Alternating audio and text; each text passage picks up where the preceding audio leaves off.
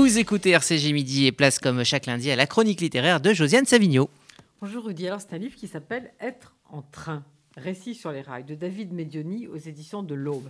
Alors David Medioni, euh, il se trouve qu'il a aussi créé une revue, un, magazine littéraire sur, euh, sur Internet qui s'appelle Ernest, qui est assez, assez bien fait, assez drôle. Et alors moi, ça m'a amusé parce que c'est un livre, euh, c'est un roman d'aventure en fait. C'est un roman d'aventure. Donc je vous lis un petit, un petit morceau comme toujours. Le voyage en train a ceci de particulier qu'il est un espace-temps réduit qui permet l'introspection, la créativité et la recherche du mieux.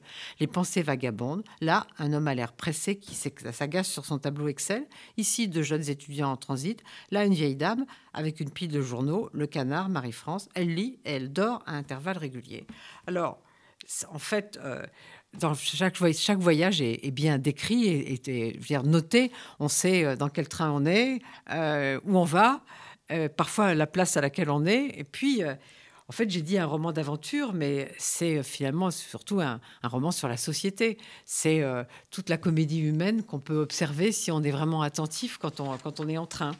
Alors, il y a évidemment pas mal de littérature, parce qu'on lit beaucoup dans les trains, et puis aussi pas mal d'écrivains, parce que les écrivains se sont beaucoup intéressés au train. Proust, par exemple, qui a bien dit euh, à quel point ce mode de transport emporte avec lui notre imaginaire. Puis, bah, évidemment, Agatha Christie, je ne pouvais pas la manquer. Un petit coup de. Et puis, il cite aussi un film que j'adore. Alors, je tiens à ce que le reciter ici, qui s'appelle Ceux qui m'aiment prendront le train de Patrice Chéreau, qui est vraiment un film que j'ai adoré. Mais le plus important, en fait, c'est le quotidien. Tout ce qu'on voit de ce poste d'observation sur euh, les qualités humaines, les travers de chacun, euh, les moments marquants de, de la société. Alors, par exemple, prendre un train matinal ou prendre un train de nuit, c'est pas du tout, du tout la même expérience.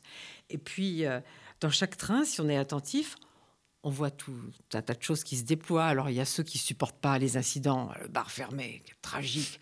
Il y a le mari qui supporte absolument pas d'être contrôlé.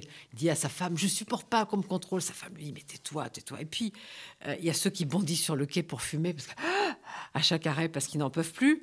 Et puis, euh, il y a le voyage où tout va mal le train qui, qui s'arrête et puis il repart pas. Et puis il y a aussi euh, le train que c'est un truc qui m'a donné vraiment envie de faire, c'est prendre un train de nuit, ce que j'ai pas fait depuis des années. Et lui non plus, il l'avait pas fait. Il reprend un train de nuit et il voit que c'est tout à fait différent parce que il y a personne qui est là avec son ordinateur complètement stressé en attendant de, en attendant ce qu'il va faire.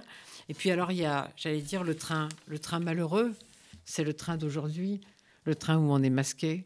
Alors on peut plus entendre personne, on peut plus guetter les mimiques les conversations, c'est le train où chacun est dans sa bulle et on a envie que ça s'arrête. Alors voilà, euh, il conclut que la puissance d'un trajet en train, c'est qu'il nous, nous renvoie à nous-mêmes et, par métaphore, au train de notre propre vie. Ah, ça, c'est vraiment bien. Alors allez-y, ça s'appelle donc Être en train, récit sur les rails de David Medioni aux éditions de l'Aube. Merci, Josiane. Ça coûte 17 euros, c'est un peu cher, je trouve. je suis radin, ça, aujourd'hui.